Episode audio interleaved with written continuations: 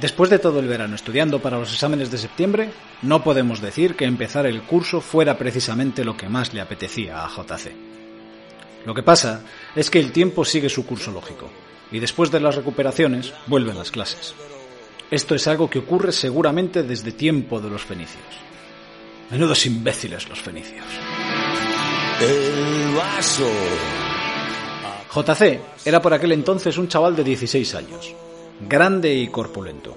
Sacaba una cabeza a la mayoría de sus compañeros y profesores. Destacaba en todos los deportes e iba bandeando los cursos con cierto decoro. Pero sobre todo, era un buen tipo que no buscaba problemas. Pero no los rehuía si llegaban, que la vida del barrio en el Madrid de los 80 tenía sus conflictos. Encajado en un pupitre dos tallas menor, escuchaba con desinterés lo que el padre Julio decía desde la tarima. Tantos años en el mismo colegio hacían que toda esa perorata le resultase tan accesoria como las instrucciones de evacuación de los aviones que repiten de manera tan mecánica como el cura las azafatas. Puntualidad innegociable, no se tolera la falta de respeto a los profesores, partes disciplinarios, amenazas larvadas y alguna promesa de comunión sin consagrar que solía caer todavía en tiempos de la EGB. La puerta se abre en plena explicación. Todos los alumnos miran en esa dirección. Con la naturalidad del veterano, y por qué no decirlo, un punto de chulería, entra un alumno nuevo. Lleva el pelo bastante largo para lo que es habitual en el colegio de los claretianos. Tiene los ojos claros y sonríe de medio lado, como si su presencia ya estuviese reclamando el espacio para él.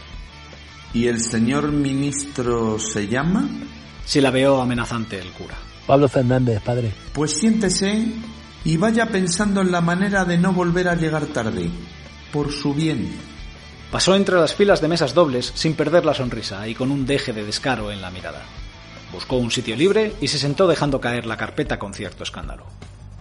JC miró un segundo a su nuevo compañero de mesa y con la punta de un compás volvió al grabado de las afiladas formas del escudo del Atleti sobre la melanina verde de la mesa. El nuevo le dio un codazo leve y con un par de trazos rápidos de rotulador escribió una F y una A separadas por un rayo. No siempre es fácil saber cuándo una persona se convierte en alguien importante para otra, pero en el caso de estos dos chavales, ese fue el pistoletazo de salida de una amistad. Pablo era nuevo en el barrio, así que a la salida de clase, JC ejerció de Cicerone. Le dijo dónde quedaban para beberse los litros, qué parque debía evitar si no quería movidas con los junkies, y por supuesto, dónde estaban los billares.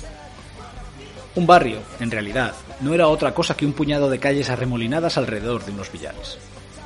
Todo lo que realmente importa se fragua en ellos. Lealtades, traiciones, ajustes de cuentas. Esto ocurría al amparo de los locales poco glamurosos en los que rebotaban las caderas contra los pinballs, restallaban las bolas de billar al chocar, los macarras pixelados mordían el polvo a codazos y los macarras de carne y hueso compraban cigarrillos fortuna sueltos. Pero la estrella de esas salas siempre eran los futbolines, el punto más caliente y donde se podía acabar llegando a las manos. Los nuevos amigos entraron por la puerta de los recreativos. Dentro, el escándalo habitual. Humo y miradas inquisitivas hacia el forastero. Pero como venía con uno del barrio, la cosa se queda en una tensa expectativa con un punto de agresividad. Las chicas del colegio de monjas, con su falda tableada mucho más arriba de lo que exigen el decoro y la moral cristiana, miraban al nuevo con otro interés menos alevoso.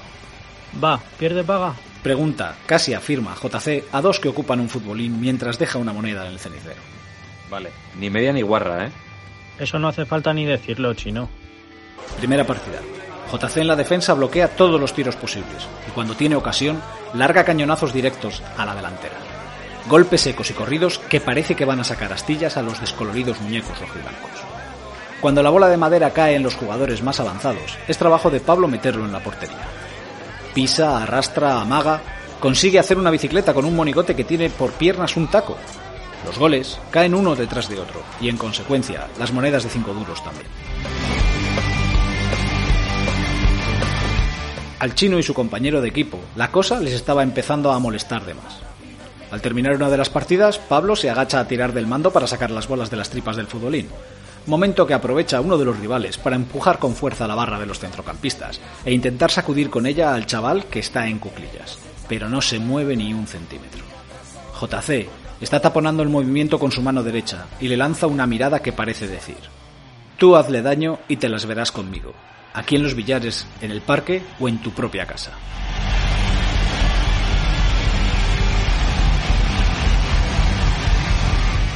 Una historia de Miguel Nicolás O'Shea.